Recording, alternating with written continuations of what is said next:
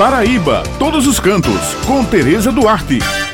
Bom dia, minhas amigas Bete Menezes, Josi Simão. Um bom dia para o meu amigo Maurício e um bom dia especial para todos os ouvintes que estão aqui no Jornal Estadual. Bem, pessoal, o Passarinhando no Jabre, um evento anual de observação das aves, vai realizar sua décima edição entre os dias 9 e 10 de junho isso mesmo, pessoal. Esse evento é organizado pelo Casarão do Jabre e acontece no Parque Estadual Pico do Jabre, situado no município de Maturéia, no sertão paraibano, que é um lugar da natureza, onde a caatinga se mistura à Mata Atlântica. Por isso, a região apresenta bastante umidade, com uma vegetação diferenciada, além de uma grande diversidade de aves desses dois biomas. A expectativa dos organizadores é que tenha um público com cerca de 50 pessoas. Mas quem vai falar aos nossos ouvintes sobre este evento maravilhoso é o guia e condutor do próprio evento, o Wilde Vieira. Eu queria convidar vocês a partir do dia 9 a 11 de junho para participarem do Passarinhando no Jabre